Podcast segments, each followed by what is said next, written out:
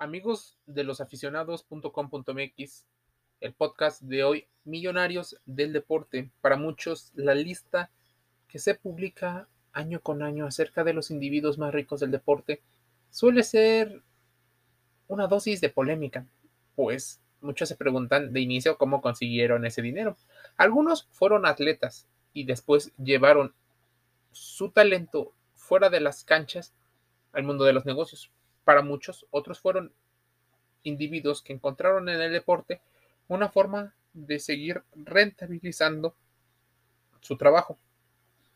Habrá nombres, por ejemplo, Mukesh Ambani. El señor nació en la India y es propietario de los Mumbai Indians. Dinero muchísimo, 84.500 millones de dólares. Esto deja en segundo lugar a Steve Ballmer, dueño de los Clippers de la NBA, con 68.700 millones, que fue el primero en el ranking mundial de los más ricos. El señor Ambani tiene la característica de ser un ingeniero. Él consiguió a partir de sus empresas la cantidad de que lo vuelve rico. Por ejemplo, en el caso de Steve Ballmer, ha declarado que su equipo va a construir una nueva arena. Con esta tendencia de infraestructura en los Estados Unidos, que ya no solo es hacer rentable un equipo, su estadio se convierte en un centro comercial, de entretenimiento, justo para seguir atrayendo más y más público. En el tercer lugar, Daniel Gilbert o Hilbert. Los Cavaliers de Cleveland es un estadounidense dedicado a los préstamos hipotecarios, 51.900 millones de dólares. Nada más para que te des una idea de la cantidad de dinero que tiene el señor Gilbert en sus cuentas. La NBA y la NFL son dos de los deportes que han logrado ser mucho más atractivos para aquellos empresarios, pues proporcionan buenos contratos, seguridad, proyección, cosa que otros deportes no ocurren. La mayoría de estos empresarios son estadounidenses. La gran mayoría invierten en solo los tres grandes deportes, fútbol americano, básquetbol y béisbol. El señor Francois o François Henry Pinol aparece como un millonario más siendo dueño del Rennes, del State de Rennes de la Liga de Francia, de la Liga 1. Este año clasificó a la Champions League. El señor Pinot tiene inversiones diversificadas como todos estos empresarios en diversos ámbitos. Pero, claro, su fortuna no la consiguió dedicándose e invirtiendo en el, en el RENS, sino en otros negocios, acciones en aerolíneas, constructoras de coche, agencias y venta de artículos de lujo son la característica del señor Pinol. El señor Dietrich Matenchtis Tal vez disculpen la pronunciación, pero es el creador de la bebida energética eh, Red Bull. Y por ejemplo, esto lo ha llevado a invertir en el Bragantino de Brasil, en el Leipzig de Alemania y en el Red Bull de Nueva York, del MLS.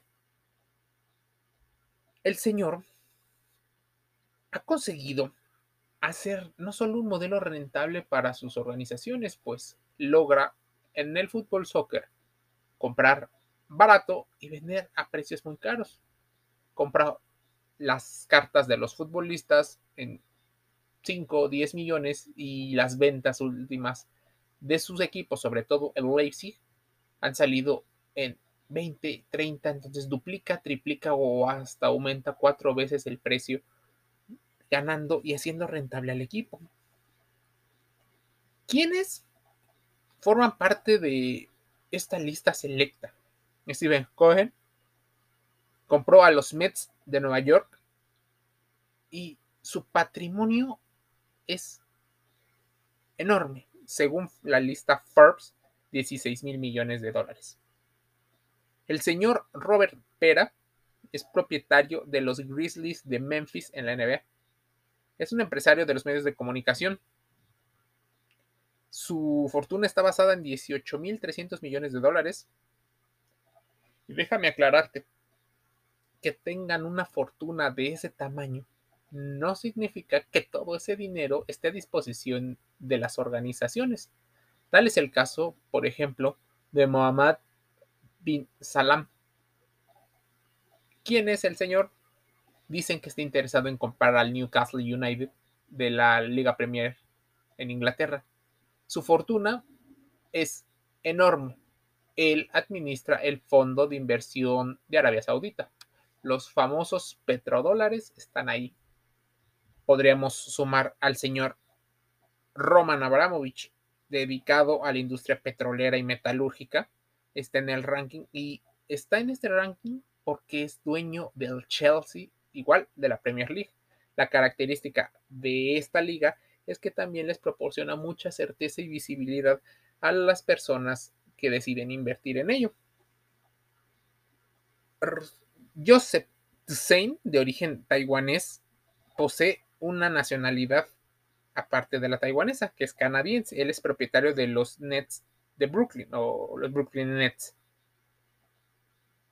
Es importante que consideremos que a los 57 años el señor tiene 11.600 millones de dólares en activos dentro de sus empresas. ¿Qué otros individuos pueden estar? Philip Houch, dueño de Los Ángeles Galaxy del MLS.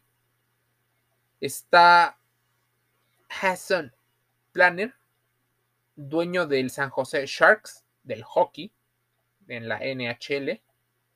Dimitri Ribolev, dueño del Mónaco de la Liga 1 de Francia. Mickey Arinson del Miami Heat. Jerry Jones, que vamos a aclarar, Jerry Jones sí jugó fútbol americano, es dueño de los Vaqueros de Dallas, de los Dallas Cowboys. Stanley Quick es dueño de Los Angeles Rams y tiene inversiones la familia en otros equipos que están ligados, por ejemplo, a la Premier League, al hockey a la NBA. Shadid Khan, dueño de los Jaguares Jacksonville. Stephen Rouse es dueño o accionista mayoritario de los Delfines de Miami. Robert Kraft lleva el liderazgo en los New England Patriots, los Patriotas de Nueva Inglaterra. Arthur Blank dirige la suerte de los Atlanta Falcons.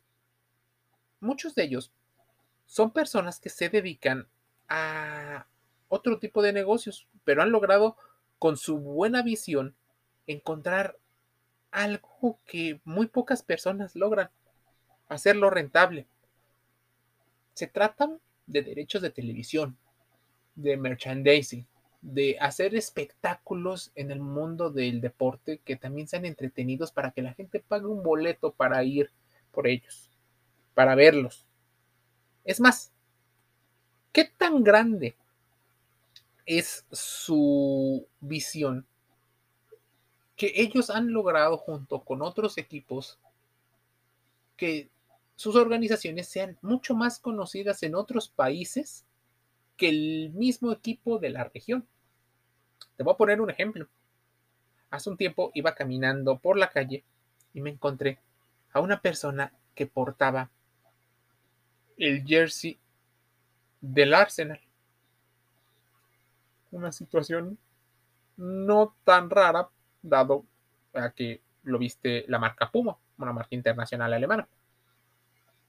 Lo que me daba curiosidad es saber por qué el individuo que portaba ese jersey iba a ver un partido de la Premier League en un sitio para convivir con los amigos cuando a la misma hora y por un precio mucho menor a no más de un kilómetro se estaba jugando un partido igual de fútbol. La diferencia es que en el Arsenal había o hay jugadores de talla internacional y lo han vuelto un espectáculo. En ese kilómetro jugaban chicos profesionales de tercera división, pero no ofrecen espectáculo y aún siendo el boleto muy barato y teniendo la posibilidad, no acudió.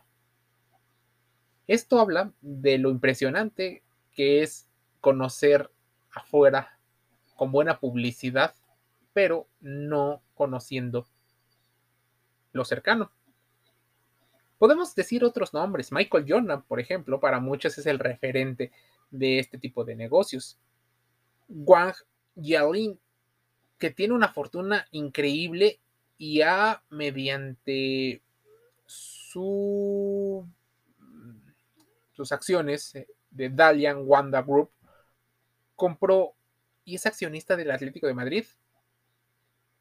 Es importante que también es em, invirtió en el mundo del triatlón.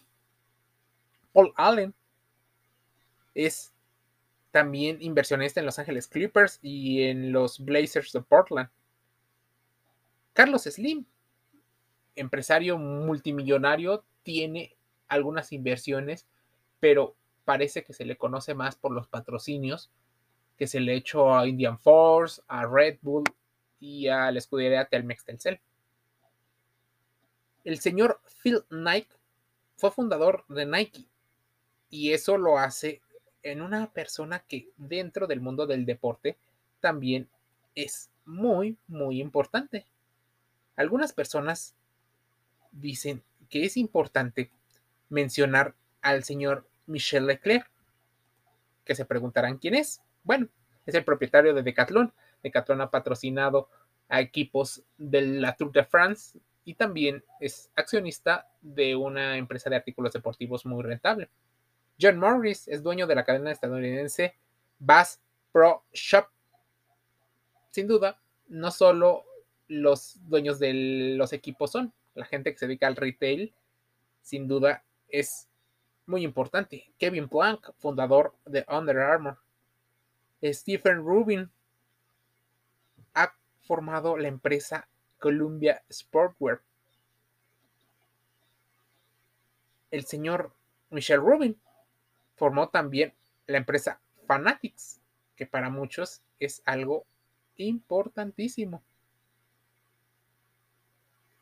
Chip Wilson, dueño de la empresa Lululemon. ¿Qué otras empresas? personalidades podrían aparecer dentro de esta lista. Por ejemplo, Marian Illich, directivo de los Tigres o los Detroit Tigers y de los Detroit Red Wings. Stephen Rose, Miami Dolphins, eh, ¿Quién más podríamos decirte que están dentro del señor Dietmar Hub, dueño del Hoffenheim? ¿Quién más ha puesto su dinero? Bueno, Tom Gore crea una franquicia en la ciudad del automóvil y es dueño de los Detroit Pistons. Mark Cuban, dueño de los Mavericks de Dallas el señor, mm, ¿quién más te podría decir que ha participado en Bernard Eccleston, jerarca máximo de la Fórmula 1, James France, vinculado a la NASCAR. Sin duda, este podcast te servirá para darte cuenta que el deporte sí puede ser rentable en espectáculo, en merchandising, en publicidad, como vínculo para otras marcas. En general, el deporte si es rentable, se puede vivir de ello, necesitas encontrar de inicio una idea que inspire y seguirla, empezar constantemente a medirlo y encontrar a un público objetivo. Suscríbete a losaficionados.com.mx porque seguramente vamos a ser una de esas empresas que con el tiempo apareceremos en estas listas multimillonarias. Te envío un saludo.